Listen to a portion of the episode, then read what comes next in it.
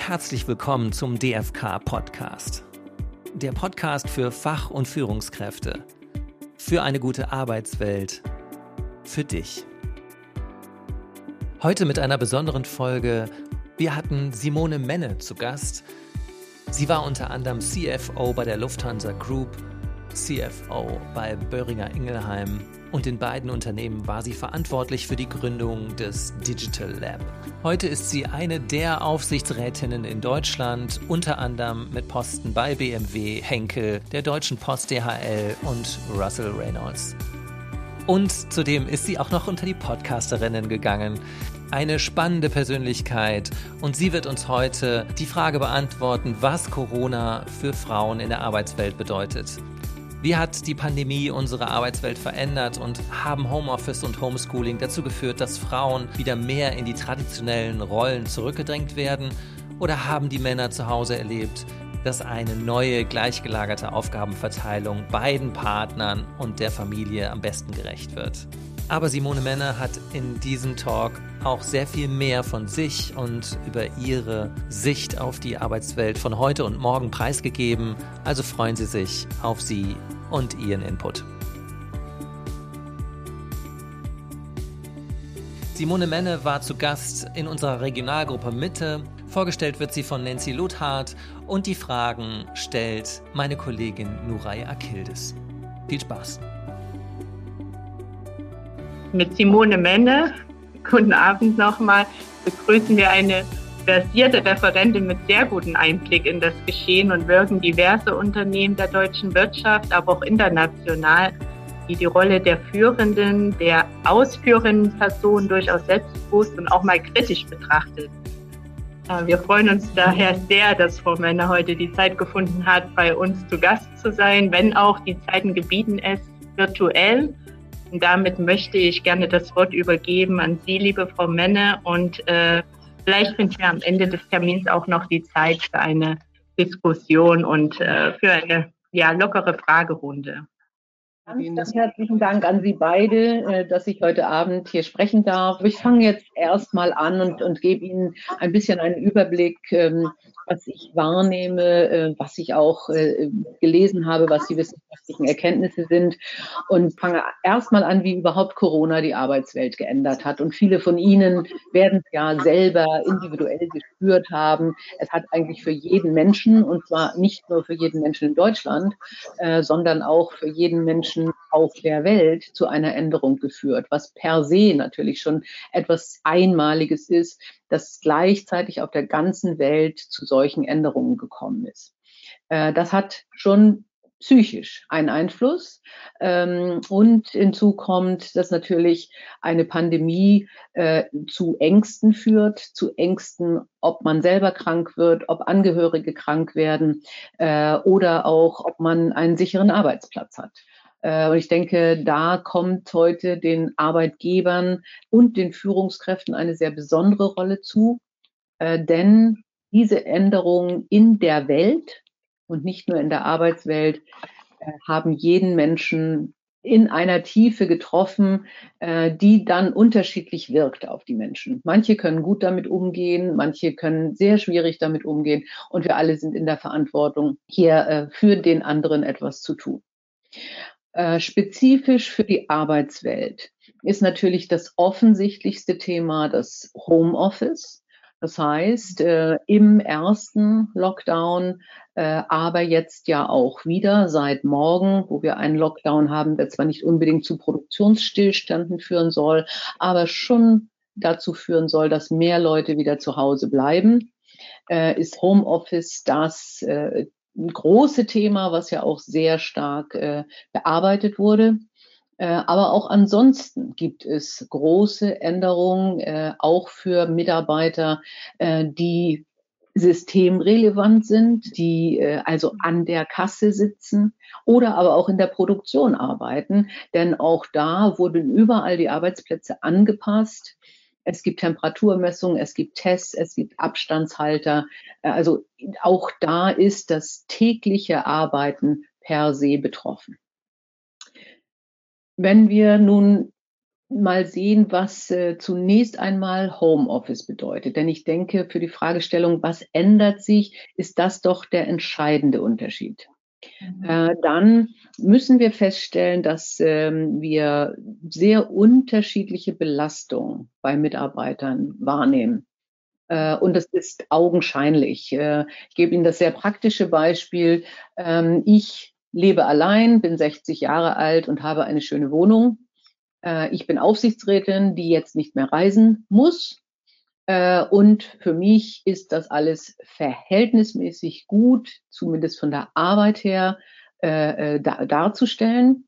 Ich gebe Ihnen aber auch das Beispiel, ich habe eine pflegebedürftige Mutter, was zusätzlich zu Belastungen führt in einer Corona-Zeit. Und von daher sehe ich es für mich persönlich ausgewogen. Wenn Sie aber ähm, Mitarbeiter haben, die nun zu Hause sitzen, in beengten Wohnungsverhältnissen, mit einer schlechten IT, mit zwei Kindern, die nicht in die Schule dürfen, weil Quarantäne herrscht oder äh, weil äh, eines von beiden tatsächlich krank war oder aus welchen Gründen auch immer, weil jetzt gerade die Schulen wieder geschlossen werden, dann ist das eine völlig andere Situation. Äh, und dann ist es eine große Belastung für alle, die zu Hause sind.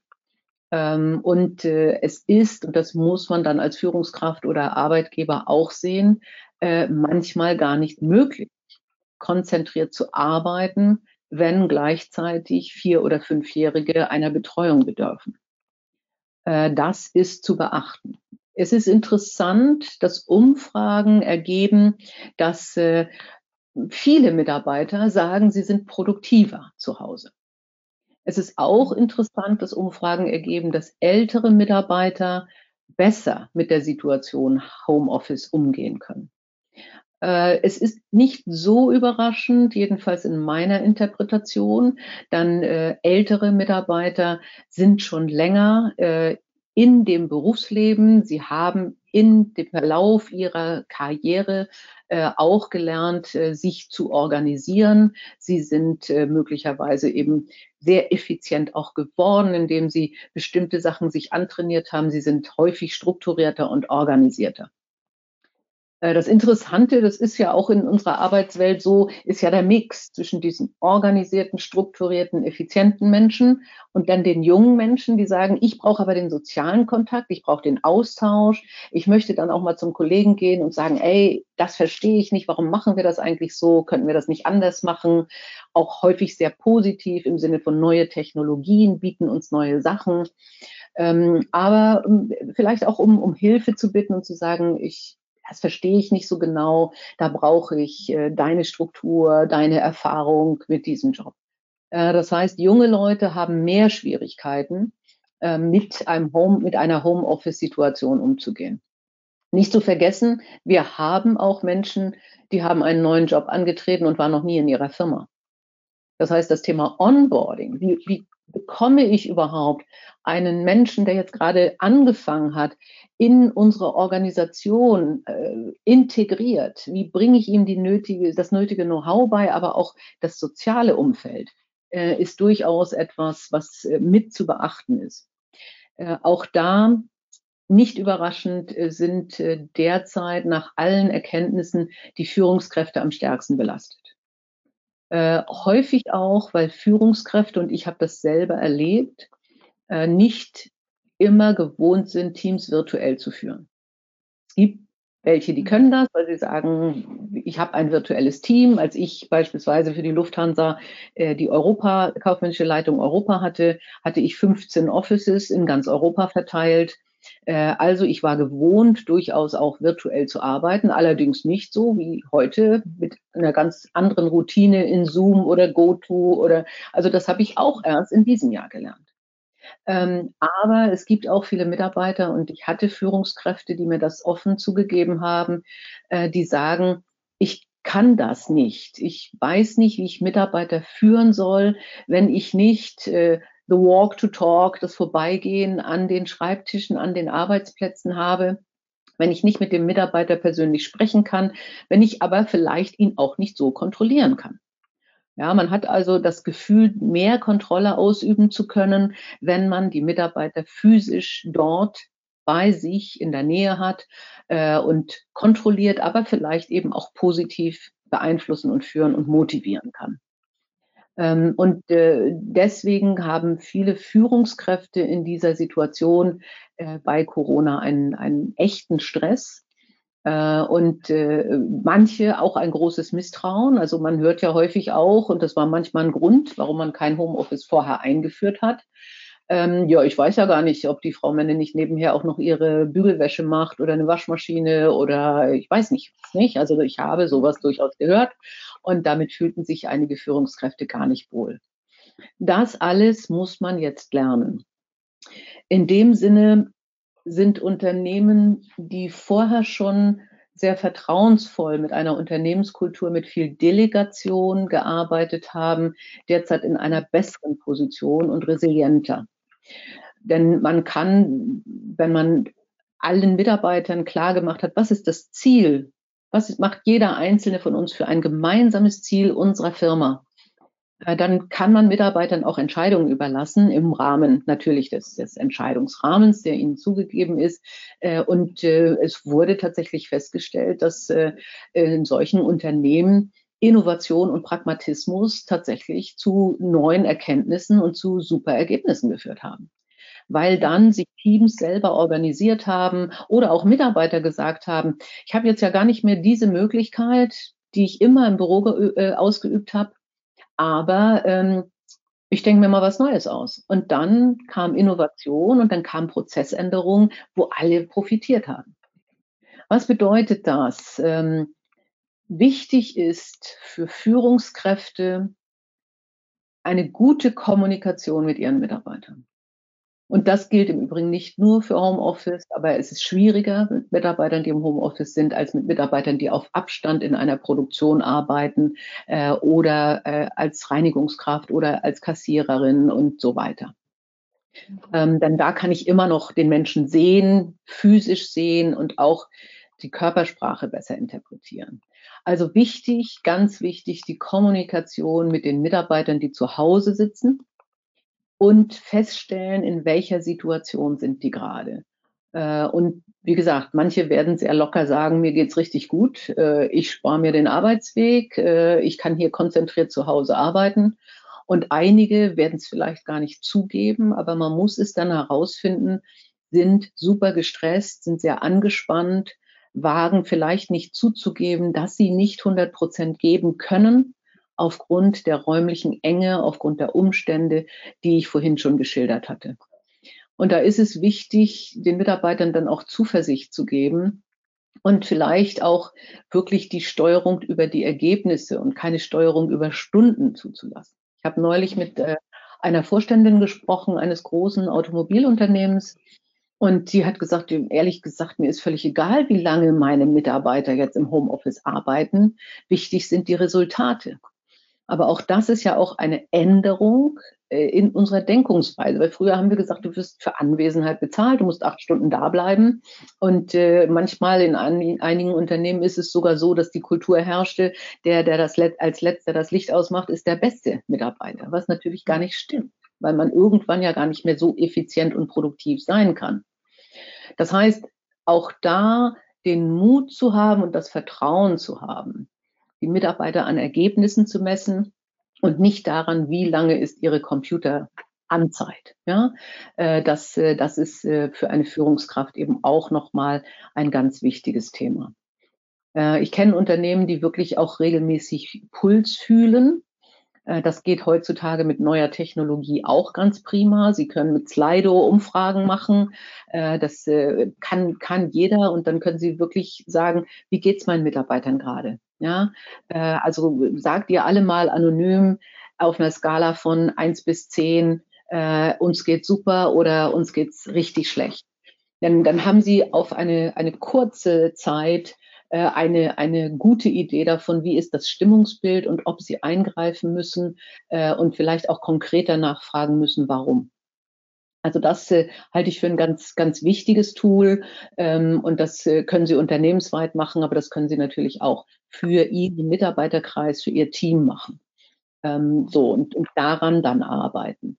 Ähm, Und äh, wir haben, wir haben ja auch jetzt beim jetzigen Lockdown gehört, äh, dass, äh, dass vielleicht auch besondere Sonderregelungen äh, für einige Mitarbeiter anzuwenden sind, wenn wirklich gesagt wird, äh, äh, man, man muss großzügiger sein beim Thema Urlaub oder man muss großzügiger sein beim Thema, dann schrauben wir die Ansprüche ein bisschen zurück, weil ein 100-Prozent-Job mit drei Kindern zu Hause in einer 70 Quadratmeter Wohnung, das geht nicht. Das muss allen klar sein.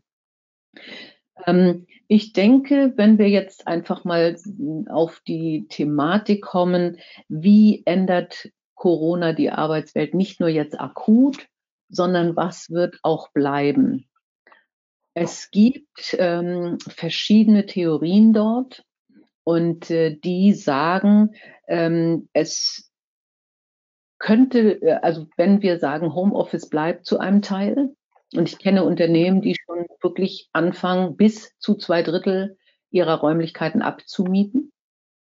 Also die denken über einen hohen Prozentsatz von äh, Abmieten nach. Und wir haben es, äh, Sie haben es wahrscheinlich alle auch gehört oder gelesen. Äh, also Google und Facebook haben ihren Mitarbeitern freigestellt, äh, ob sie noch ins Büro kommen wollen, ab nächsten Sommer. Vorher wird sowieso nichts.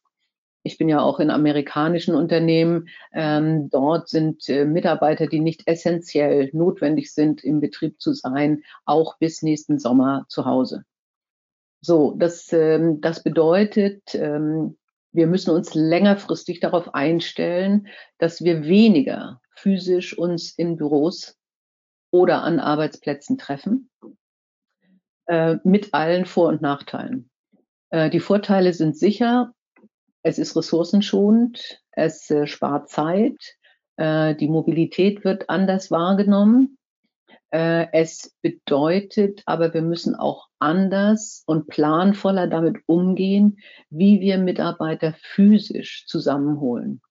Denn ich glaube, auch darüber sind wir uns alle klar, ähm, alle Mitarbeiter nur virtuell äh, wird ein Unternehmen nicht befördern im Hinblick auf neue Ideen oder im Hinblick auf Motivation oder auch den sogenannten Team Spirit, wo alle gemeinsam sagen, da wollen wir hin.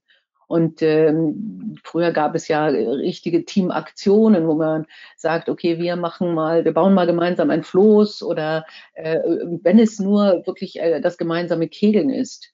Äh, das verbindet, das bringt einen, einen anderen Team Spirit als das reine Arbeiten, wo man sich einfach nur über, über Sachthemen austauscht und das dann noch viel weniger, weil man im Homeoffice ist. Damit kann man heute schon anfangen. Ich kenne Unternehmen, die virtuelle Weihnachtsfeiern machen.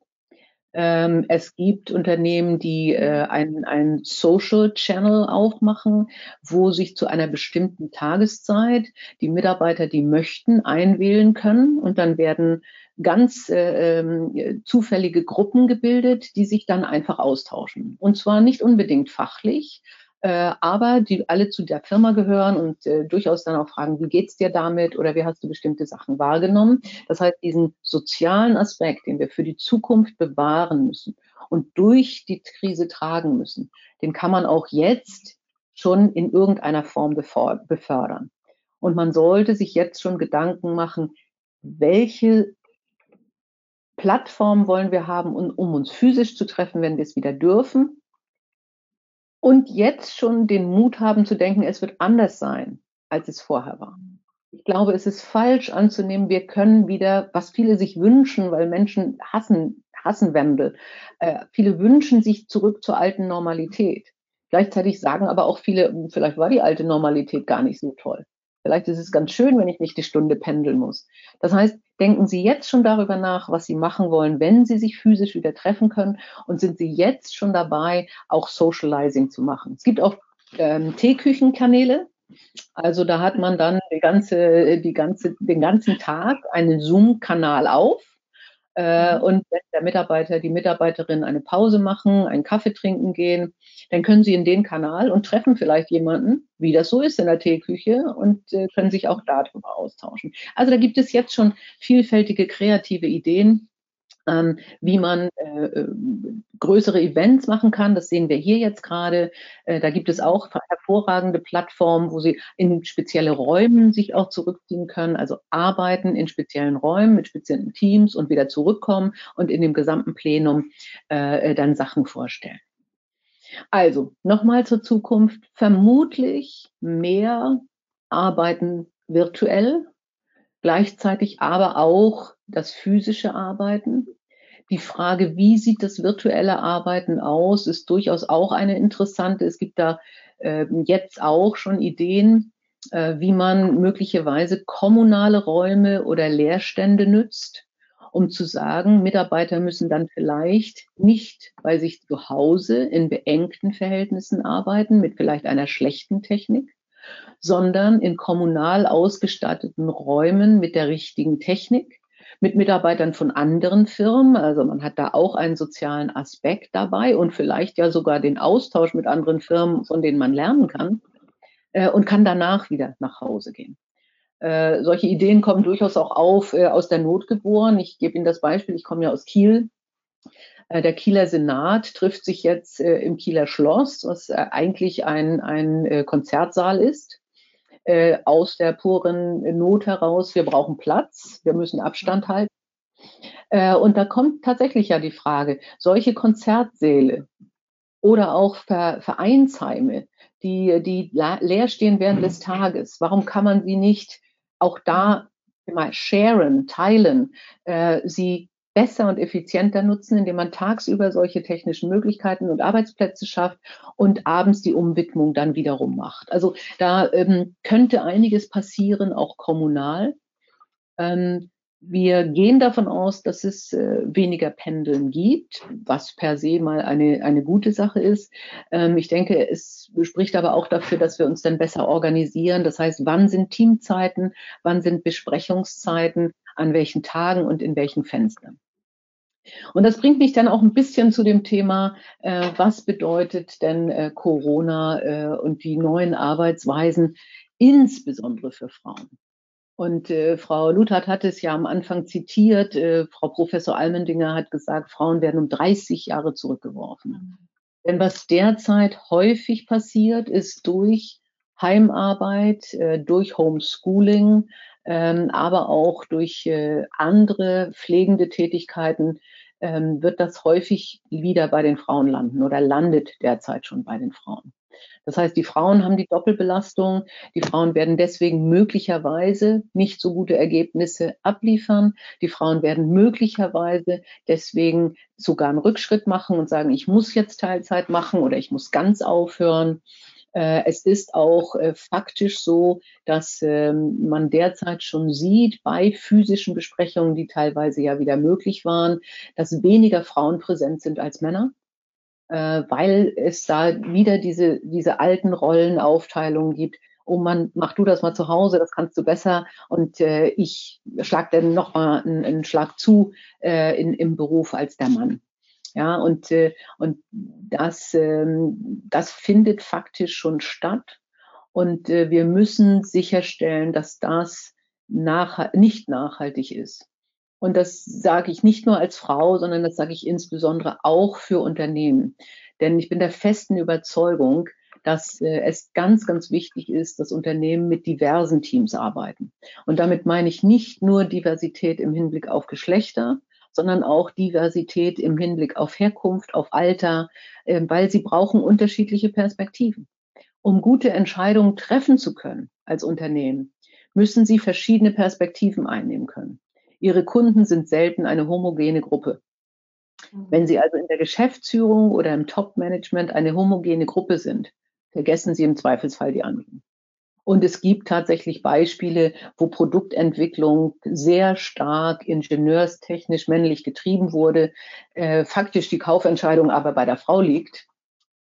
Nehmen Sie das Thema Kleinwagen oder auch das Thema äh, Transporter, weil ich drei Kinder habe, wo die Frau sagt, okay, wie komme ich denn da klar mit dem Kindersitz? Wie komme ich denn da klar mit den Fahrrädern? Äh, wie komme ich da klar mit you name it? Ähm, und äh, wirklich daran vorbei produziert wurde. Und, äh, und genau dasselbe gilt natürlich, wenn sie global aufgestellt sind, auch für ihre Kunden. Denn ihre Kunden sind im Zweifelsfall in China äh, oder in Frankreich und äh, haben andere Ansprüche als, äh, als eine rein, ein rein deutsches Top-Management. Äh, also ich glaube an diverse Teams und deswegen halte ich es für ganz, ganz wichtig, ähm, dass wir Frauen in der Arbeitswelt haben und zwar paritätisch haben. Und das möglichst auf allen Ebenen. Ich weiß, davon sind wir weit entfernt. Wenn wir über Führungskräfte reden, äh, sind wir momentan bei den Top-Unternehmen bei 10 Prozent. Aber ähm, das soll sich ja weiterentwickeln. Deswegen müssen wir auch in dieser Krise jetzt sicherstellen, dass wir Frauen nicht abhängen. Aber natürlich auch andere Minderheitengruppen, die weniger technisch angebunden sind und sowas. Ja, also die Schere, es besteht die Gefahr, dass die Schere in unserer Gesellschaft weiter auseinandergeht, als sie sowieso schon ist. Und als Unternehmen sind wir aufgefordert und als Gesellschaft natürlich auch und als Bürger hier sicherzustellen, dass wir integrativ arbeiten. Äh, auch da kann man natürlich als Unternehmen dann äh, wirklich bewusst mit den Instrumenten, die ich vorhin genannt habe, mit der direkten Ansprache von Frauen, mit der Sichtbarmachung von Frauen, äh, aber auch möglicherweise mit einer anderen Arbeitsaufteilung sicherstellen, dass die Frauen nicht in der, in der Unsichtbarkeit versinken und, äh, und wir tatsächlich in der Hinsicht einen Rückschritt tun. Äh, wichtig ist, glaube ich, hier auch, dass Sie Kollegen ermuntern, auf ihre Kolleginnen und Kollegen zu achten. Äh, da ist man ja häufig offener äh, als dem Chef gegenüber, wo man Angst hat, gerade in einer Krise vielleicht auch noch den Arbeitsplatz zu verlieren äh, und deswegen garantiert nicht sagt, ich komme gerade mit dieser Situation nicht klar, ähm, dass da man vielleicht auch über Ombudsmänner, über gute Kollegen sagt, äh, könntest du nicht mal Frau so und so oder auch Herrn so und so ansprechen. Ähm, wir müssen aufpassen auf diesen Menschen. Es darf nicht passieren, dass da ein Burnout kommt oder auch eine Depression. Ja, das, ähm, das ist erstmal so ein bisschen meine, meine erste halbe Stunde. Ähm, ich höre jetzt mal auf und äh, wir stellen einfach mal fest, ob sich Fragen schon ergeben haben oder ob der Wunsch besteht, dass ich einfach nochmal weiter äh, spreche und, und da auch eine gewisse Hemmschwelle ist. Das gibt's ja auch manchmal. Ich frage einfach mal, sehen wir da irgendwelche Fragen im Chat? Äh, wie sieht es aus, wenn Mitarbeiter mehr als zehn Stunden im Homeoffice arbeiten? Ähm, schwierige Sache, ähm, denn äh, faktisch äh, haben wir ein Arbeitszeitgesetz. Äh, und wir haben ja vorher auch schon über das Thema Selbstausbeutung gesprochen. Äh, und man wird äh, nur begrenzt wirklich kontrollieren können, ähm, ist, ist, ist einfach der Computer angewiesen, aber es wurde nicht gearbeitet oder ähm, wird wirklich mehr gearbeitet aus Angst, äh, sonst nicht zu performen. Äh, und äh, es ist kaum kontrollierbar. Ähm, ich würde auch da eher über die Kommunikation arbeiten und auch über, über eine klare Ansprache, dass die Erwartung nicht ist, mehr zu arbeiten, sondern vielleicht auch wirklich äh, sehr klar zu sagen, ähm, wir, wir reden über Ziele und vielleicht auch den Mut zu haben, mit ein bisschen weniger Zielen anzufangen, äh, um nicht in eine Überforderungssituation zu kommen. Aber die pure Kontrolle äh, wird in den seltensten Fällen nachweislich möglich sein. Ich weiß nicht, wie der Gesetzgeber das handhabt und auch wie Betriebsräte das handhaben. Äh, das ist leider nicht mein Spezialgebiet. Äh, ich denke, da werden sich derzeit Gewerkschaften und Betriebsräte sicher Gedanken drüber machen. Ich denke, in der neuen Arbeitswelt müssen wir aber sowieso darüber reden, wie regeln wir Arbeitszeiten anders. Also oder Arbeitszeitgesetzgebung anders, gleichzeitig der Sorgfaltspflicht zu genügen, äh, aber auch zu sagen, es muss erlaubt sein, flexibel zu arbeiten, also abends nochmal wieder anzufangen. Das, das treibt ja äh, schon seit einiger Zeit auch Gewerkschaften und auch, äh, auch die Sozialdemokraten um. Eine Lösung sehe ich da noch nicht. Okay, dann sind noch drei weitere Fragen äh, gestellt worden. Äh, die eine ist, haben Sie Unterschiede bei weiblichen und männlichen Führungskräften beobachtet, wie Sie mit dieser Situation umgehen? Also ähm, direkt kenne ich keine Auswertungen und äh, ich bin auch nicht so ein Freund von Stereotypen im Sinne von, ach, Frauen können das besser, weil sie empathischer sind und besser kommunizieren. Ähm, was, äh, man ist versucht, äh, zumindest teilweise zu sagen, äh, es scheint so, ähm, als wenn Frauen äh, sich eher trauen, Berater zuzulassen, Rat anzunehmen, äh, zuzuhören. Das schöne Beispiel, was ja gerade häufig herangezogen wird, ist das von den Staatsführerinnen, die bessere äh, Ergebnisse bei Corona haben äh, und äh, offensichtlich mehr Berater gehört haben. Also das ist nachgewiesen. Ähm, wir haben Wissenschaftler, Wirtschaftsberater und andere äh, äh, Experten herangezogen und haben dann abgewogen und Entscheidungen getroffen. Aber das macht ja die Frau auch nicht alleine. Also Frau Merkel sitzt da ja nicht alleine und weil sie empathisch ist, äh, äh trifft sie jetzt die bessere Entscheidung für Deutschland. Äh, also von daher, die Versuchung ist groß zu sagen, das macht eine Frau besser. Für mich insbesondere, aber äh, ich glaube nicht, dass wir wirklich wissen, dass es da Unterschiede gibt. Genau, die nächste Frage in die gleiche Richtung. Äh, nochmal, was glauben Sie, ist Corona bzw. die Situation ein Nachteil für Frauen äh, oder gibt es auch Chancen, insbesondere auf die Karriere bezogen? Also ähm, per se habe ich immer gesagt, Digitalisierung ist eigentlich eine Chance, äh, weil es Flexibilität ermöglicht äh, und weil es äh, auch weniger hierarchisch zugeht. Im Internet hören Sie eher jemandem zu, der was zu sagen hat, als jemand, der einen Titel hat. Äh, und, äh, und äh, Follower sammeln sie, indem sie einfach spannende Botschaften haben, ähm, an denen Menschen interessiert sind.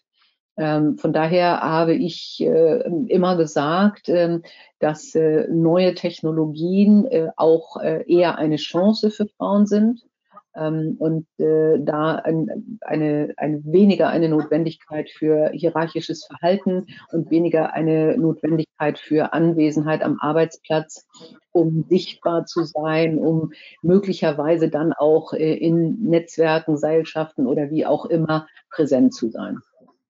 Ähm, bei Corona äh, sehe ich es aus den eben genannten Gründen nicht unbedingt, ähm, weil, äh, weil da mehr Frauen eher wieder in auch zusätzliche Aufgaben gehen äh, und deswegen vielleicht weniger karriereorientiert arbeiten. Aber das ist natürlich auch sehr differenziert zu betrachten. Äh, und äh, manche mögen Zeit, mehr Zeit haben, um sich präsenter und sichtbarer zu machen ähm, als andere. Also ich habe, äh, ich äh, obwohl die wir haben ja eben meine Aufgaben aufgezählt. Also es sind nicht wenige mit fünf Mandaten und äh, Galerie ist natürlich ein bisschen weniger gewesen in diesem Jahr. Äh, aber ich habe nebenher jetzt Podcast gemacht. Das hätte ich nicht machen können, wenn ich so viel reise. Ja, äh, dadurch habe ich eine andere Sichtbarkeit. Das heißt, äh, auch da, manche können damit mehr anfangen und auch in der Krise oder gerade in der Krise mit guter Krisenbewältigung das vielleicht auch als Karrierebooster nutzen. Ich würde sagen, wenn wir nicht über das, äh, über die Top-Führungskräfte reden, ähm, ist Corona eher, momentan eher ein Nachteil. Digitalisierung aber nicht unbedingt. Okay. Sind äh, nochmal weitere Fragen eingegangen. Äh, führt Corona nicht auch zu neuen Arbeitsmodellen, zum Beispiel Jobsharing?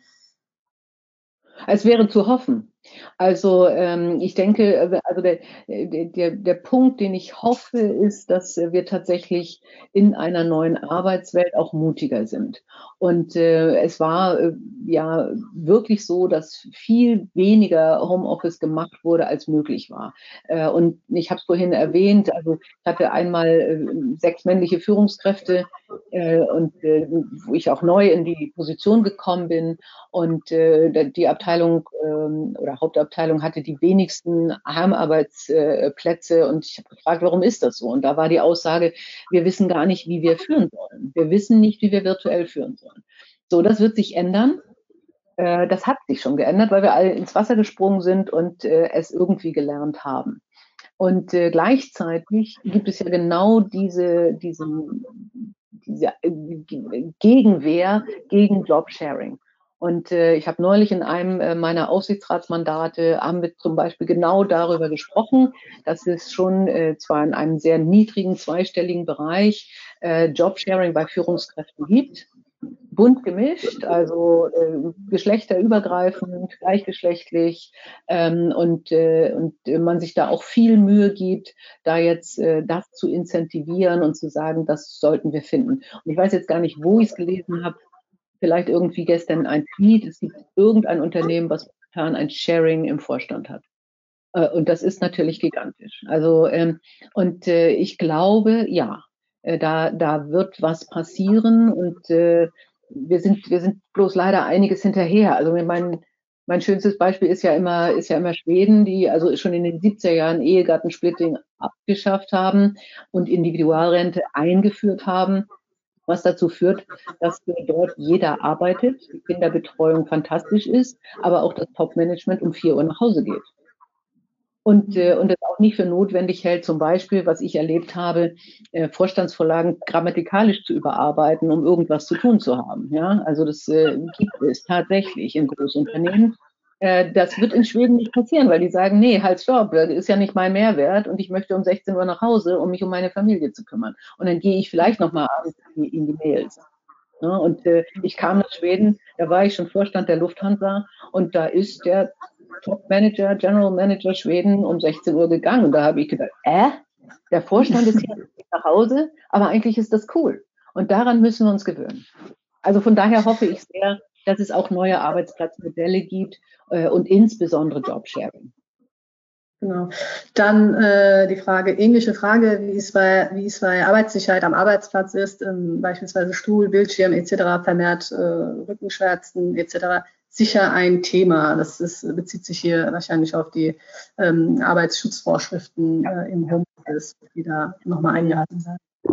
Also bin ich auch nicht Spezialistin. Äh, ich weiß, dass es äh, einige Unternehmen umtreibt äh, und dass es auch Unternehmen gibt, die tatsächlich Arbeitssicherheit in Homeoffice schicken. Also und wirklich feststellen, okay, wie ist da die Arbeitsmöglichkeit überhaupt gegeben? Und in dem Sinne finde ich halt diese Idee der kommunalen Center gut, wo wirklich sichergestellt ist, dass es eine gute Verbindung gibt und man nicht ständig aus dem Netz rausgeschmissen wird, dass man gleichzeitig äh, eine, eine gute Firewall hat, ähm, aber auch Arbeitsplätze, die dem entsprechen, was man braucht und nicht der Küchentisch sind, äh, wo unten der Hund und äh, oben die Nachbarn oder die Kinder äh, rumtouren. Also das, ähm, das, das wird äh, zu lösen sein. Ähm, und äh, das wird Unternehmen umtreiben in der Zukunft. Ich denke, momentan sind viele noch nicht so weit äh, und äh, das ist ein Risiko, das besteht. Genau, okay. Dann, äh, wie sollten Ihrer Meinung nach Beförderungen und Boni verteilt werden, wenn zum Beispiel die, die sich im Home, äh, Homeoffice äh, Everything zerreißen oder die, die mit freiem Rücken Projekthelden sein können, verglichen werden im Extremfall? Na gut, die Herausforderung ist ja tatsächlich für Führungskräfte und für Unternehmen zu erkennen, was eine gute Leistung ist und was eher ein äh, gutes Selbstmarketing ist. Ähm, und äh, das, das zu durchschauen, ist, äh, war schon vorher wichtig und ist jetzt auch wichtig.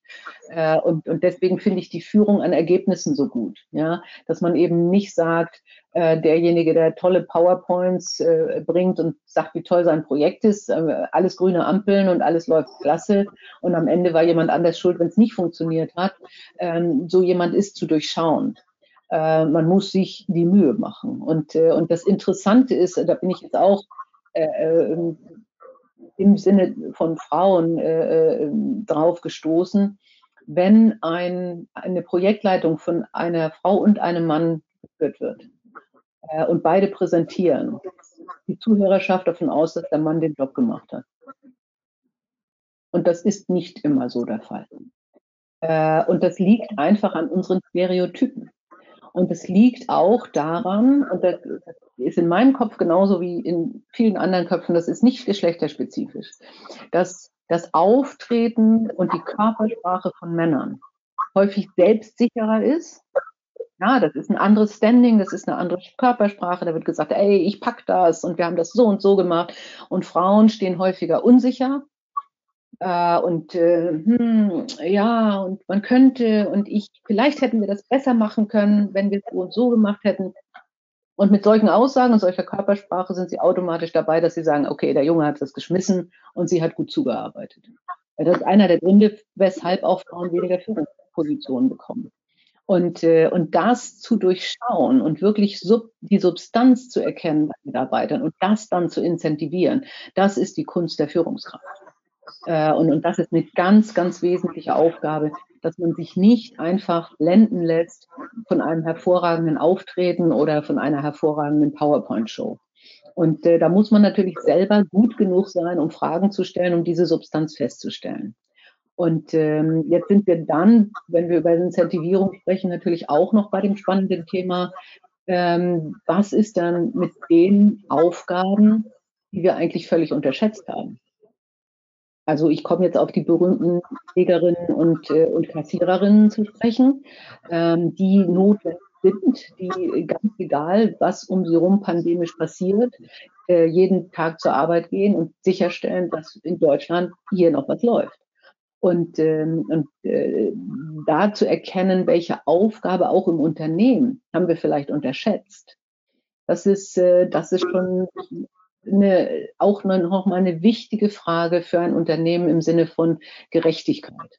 Also brauchen wir vielleicht äh, andere Teams viel mehr als den Vorstand.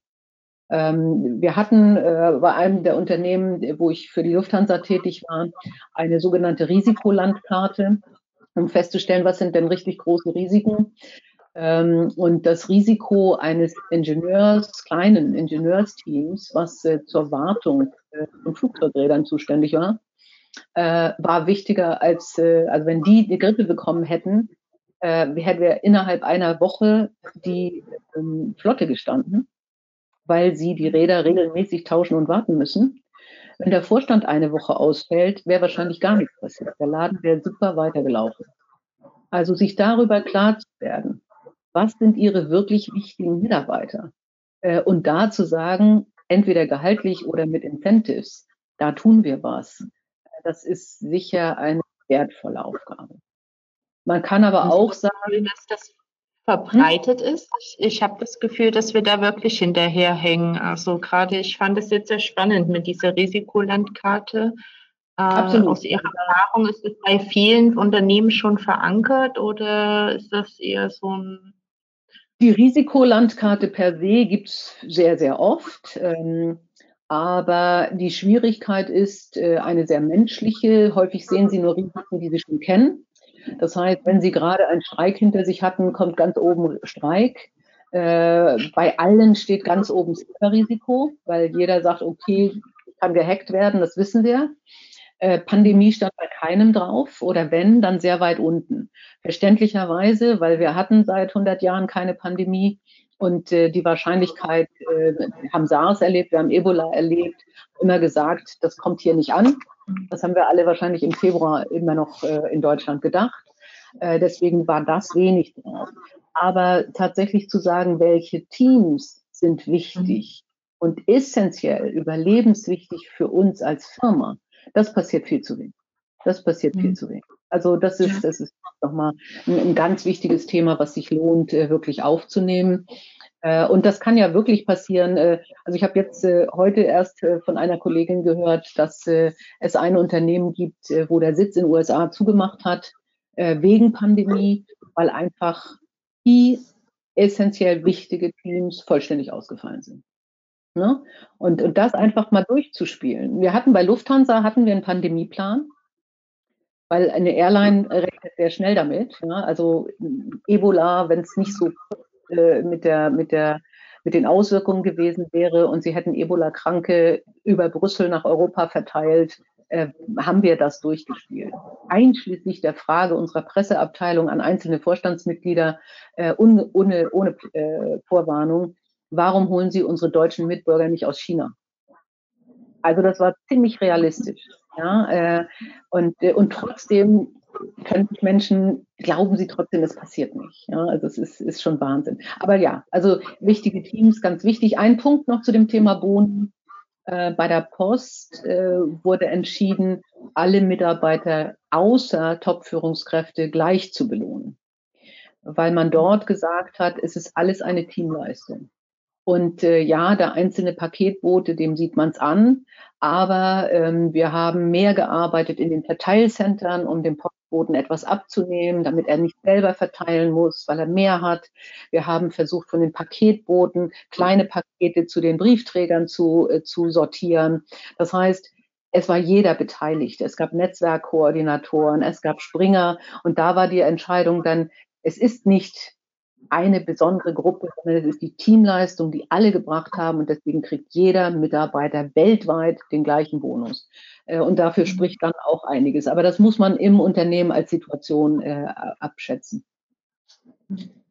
Genau, die nächste Frage lautet, wir von IBM kennen die virtuelle Welt schon lange, gerade im Management. Was jetzt fehlt, sind die informellen Gespräche, gerade für Karriereschritte.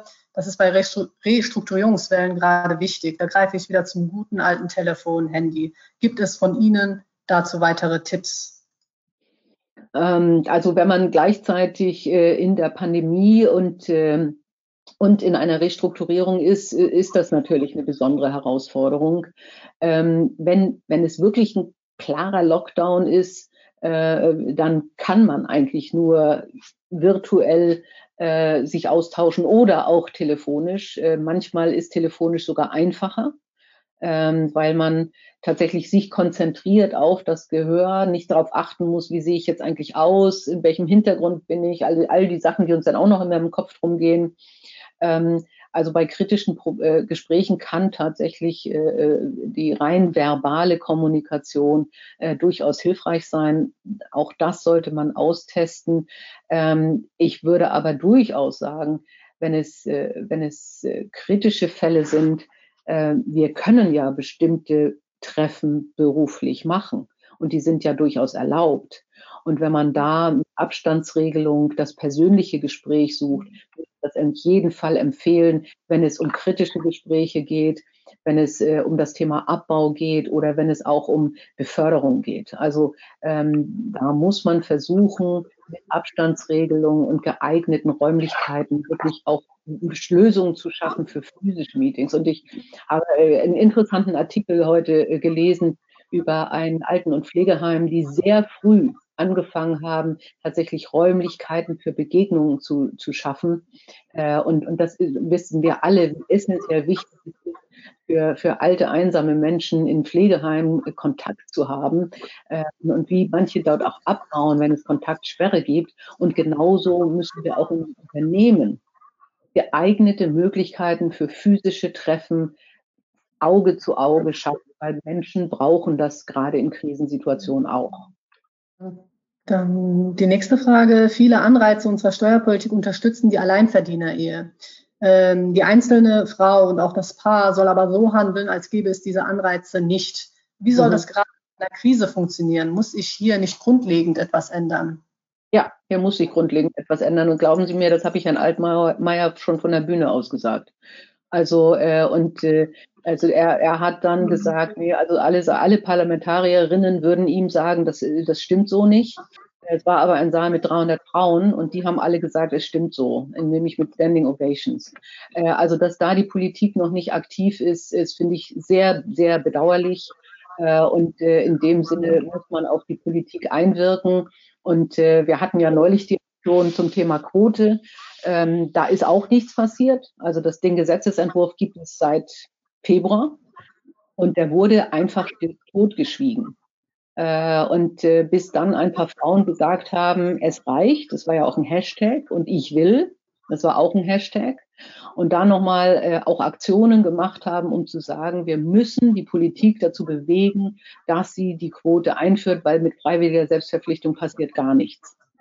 Und als dann Herr Söder und Frau Merkel gesagt haben, wir sind auch dafür, das war dann richtig cool. Ja, das heißt, da müssen wir natürlich als in dem Sinne Bürgerinnen, aber gerne auch Bürger sagen, das sind althergebrachte mittelalterliche Systeme und wir müssen hier modernisieren. Also ganz, ganz wichtig. Und äh, äh wenn, also ich werde weiterhin Druck machen. Ich glaube, mit Ihnen wir alle zusammen hoffentlich. genau. Wir unterstützen. wenn, wenn, die nächste Frage ist, wenn meine Führungskraft aktuell nicht auf meine Arbeitszeit achtet, aber dennoch hohe Ziele setzt und Leistungen erwartet, ist das nicht gerade der Umstand, der faktisch in die Überstunden treibt? Äh, wie löst man das Problem zwischen freundlich gemeinter Freiheit bei der Arbeitszeit und messbaren Leistungserfolgen? Also äh, auch da würde ich das Gespräch suchen und sagen, ähm, diese Ziele in diesem Zeitraum kann ich nicht erfüllen. Äh, den Rat habe ich neulich auch einer ehemaligen Kollegin gegeben und habe gesagt, also weil auch da, äh, die arbeitet wirklich bis 10 Uhr abends äh, und sollte jetzt gleichzeitig noch ein Trainingsprogramm machen, äh, wo ich gesagt habe, nein, das lässt du. Und das sagst du denen auch. Das geht nicht parallel. Äh, und faktisch ist das dann so, dass, äh, dass manchmal auch erst da Augen geöffnet werden und sagen, oh, wir wussten gar nicht, dass der Personaldienst jetzt noch mit dem Trainingsprogramm auf euch zugekommen ist. Ja? Äh, und vielleicht hat der Personaldienst es sogar gut gemeint und hat gedacht, auch die sitzen ja alle zu Hause und haben nichts zu tun, jetzt können wir es endlich für Training nutzen. Das heißt, eine offene Aussprache ist eigentlich dann häufig auch ein Weg, äh, um zu sagen, das geht nicht alles in diesem Zeitraum. Und gut ist immer, äh, auch für, für die Chefin oder den Chef dann einen Vorschlag zu machen und zu sagen, meine Priorität wäre, ich fange erstmal damit an, meine Einschätzung ist, dafür brauche ich drei Tage und dann mache ich dieses Thema und dann arbeite ich dieses ab und dann sind wir bei einem Zeitstrahl von X. Ja, und wenn dann der Vorgesetzte sagt, damit kann ich nicht leben, dann muss man sagen, okay, wie würden Sie priorisieren? Oder kann ich jemanden anders an die Seite gestellt bekommen, der sich vielleicht um das eine Thema kümmert? Ähm, meine Erfahrung ist, mit einer guten Unternehmenskultur müsste das eigentlich funktionieren.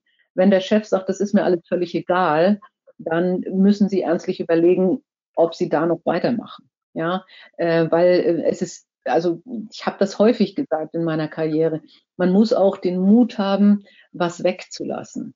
Und äh, es ist, äh, es häufig wird in Unternehmen immer noch mal was draufgesetzt. Ja, man hat ein Problem und dann macht man noch mal einen extra Prozess oder einen extra Bericht oder eine extra Analyse. Äh, und, und hinterher stellen sie fest, die, die ersten Analysen brauchte aber kein Mensch mehr, man macht sie trotzdem immer noch jede Woche. Also solche Vorschläge auch zu machen, um zu sagen, können wir nicht in der jetzigen Situation Folgendes weglassen? Wenn Sie wissen, dass Sie nicht allein sind, macht es natürlich Sinn, sich da durchaus mit mehreren zusammenzutun und zu sagen, das ist ein gesamtes Problem unserer Abteilung und das wäre unser Vorschlag. Also äh, ich habe äh, ich hab auch mal eine, äh, als Vorstand irgendeine Sache abgefragt und habe allen Airline-Chefs oder Controllern gesagt, ich, ich, wir sollten jetzt Folgendes einfach mal überprüfen. Ich weiß schon gar nicht mehr, was es war. Und Gott sei Dank hatte meine Controllerin die also für den ganzen Konzern zuständig war, den Mut, zu mir zu kommen und zu sagen, ey, der Aussagewert ist gleich null und die Arbeit ist gigantisch. Lass es uns lassen. Ja, und, äh, und da habe ich erst verstanden, warum das so ist. Und der Instinkt ist sehr schnell als Vorgesetzter zu sagen, das brauche ich jetzt auch noch, um besser zu entscheiden oder so. Und dann wirklich zu erklären, das ist ein Haufen Arbeit und ehrlich gesagt ist der Aussagewert eben nicht so toll. Oder aber auch, wenn das noch on top kommt, lasse ich das weg, weil ich glaube, das brauchen wir nicht. Mein liebstes Beispiel, die Lufthansa hat jahrzehntelang Wochenberichte gehabt, wo alle Passagiere mit irgendwelchen Hochrechnungen belegt werden, um festzustellen, wie viel Geld wir verdient haben. Haben sich ganz viele Leute darum gekümmert, war der zweite Tagesordnungspunkt auf jeder Vorstandssitzung der Lufthansa bis eines Tages der Controller der Lufthansa Airlines zu mir gesagt hat, ich habe eine Heidenarbeit für diesen Wochenbericht. Ich gesagt habe, ja, den brauchen Sie doch aber zu Ihrer Steuerung. Er gesagt hat, nein, den brauche ich nicht. Habe ich gesagt, wer braucht ihn dann? Hat er gesagt, na, ich dachte Sie. Und in der nächsten Vorstandssitzung haben wir ihn abgeschafft. Haben Sie den Mut, Sachen abzuschaffen? Genau. Ähm, dann äh, Frauen, die keine familiären Verpflichtungen haben, müssten doch eigentlich trotz Corona gleiche Chancen wie Männer haben. Oder wirft Corona auch diese Frauen zurück? Und wenn ja, warum? Nee, glaube ich nicht. Also äh, das äh, ist ganz richtig. Also äh, ich sage ja für mich, äh, ich hatte einfach wesentlich mehr Zeit, weil ich wesentlich weniger gereist bin, äh, habe dadurch was anderes aufgebaut, eine andere Sichtbarkeit bekommen. Äh, also da, äh, da sehe ich keine Nachteile für Frauen, äh, wenn sie nicht eben in alte Rollen wegen Doppelbelastung zurückgedrängt werden. Hm? Also da haben Sie völlig recht, da sind Frauen nicht benachteiligt, wenn sie nicht gleichzeitig Homeschooling oder andere Pflegesachen machen.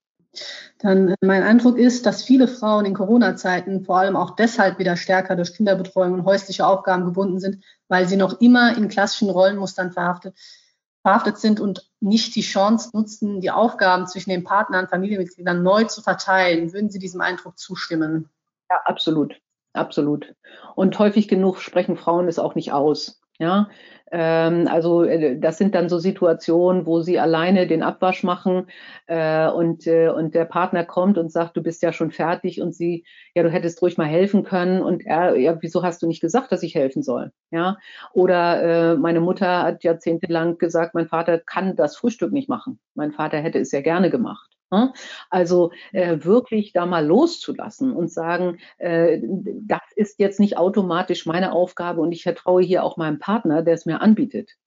Äh, oder auch wirklich klar zu sagen, du, äh, auch da, wie beim Job, ich schaffe das jetzt gerade nicht mehr und du musst hier jetzt an, anders anpacken. Ja, äh, ganz, ganz wichtig und viele Frauen tun das nicht und erwarten, genau wie sie es vom Chef erwarten, der muss doch erkennen, dass ich überfordert bin, der muss doch erkennen, dass ich tolle Arbeit leiste selber den Mund nicht aufmachen und sich wundern, dass nichts passiert. Also da kann ich wirklich nur empfehlen, sprechen Sie es aus, sprechen Sie es an äh, und machen Sie Angebote. Und häufig genug werden Sie da auf helfende Hände äh, treffen.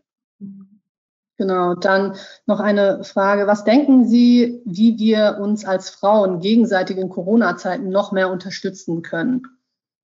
Äh, Netzwerken, Netzwerken, Social Media, äh, also die, die Aktion, die ich vorhin äh, nannte, die hat klein angefangen mit, äh, also für das äh, Führungsquotengesetz oder Führungspositionengesetz äh, mit fünf Frauen bei einem Abendessen in Berlin und äh, war dann ein Riesenspread, weil jede dann gesagt hat, okay, ich nutze meine Netzwerke, äh, ich spreche noch mehr Menschen an. Ähm, dann auch Katja Kraus beispielsweise im Thema Sport, Sportlerinnen angesprochen hat, Frau Almendinger eher die Wissenschaftler angesprochen hat, Wissenschaftlerinnen äh, und dann können sie es weitertreiben. Äh, es gibt tolle Netzwerke, Global Digital Women beispielsweise für junge Frauen, äh, die auch virtuell sehr, sehr viel machen. Äh, also Netzwerke suchen und sich da austauschen ist sehr, sehr wertvoll. Und das wird in Corona auch so sein und da gibt es auch ganz viele virtuelle Plattformen. Dann auch das Frauennetzwerk im DFK an dieser Stelle der Hinweis. Ja. Melden Sie sich gern, wir vernetzen. Würden Sie bitte noch mal zusammenfassen, was aus Ihrer Sicht die drei bis vier wesentlichen Punkte sind, die, die Sie vor allem für Frauen in Corona festhalten würden? Das nehme ich als abschließende Frage hier auf.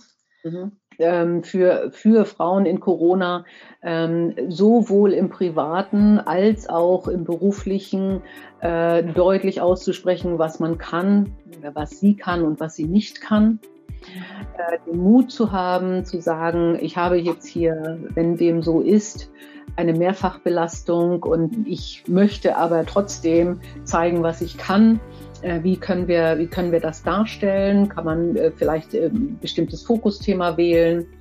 Ähm, sicher Unternehmensnetzwerke nutzen oder auch Netzwerke darüber hinaus äh, um gerade mit komplexen Situationen sich auszutauschen und vielleicht äh, da auch gute Ideen zu bekommen. Ich, meine, ich habe ja einige Hörerinnen hier beim Podcast dabei.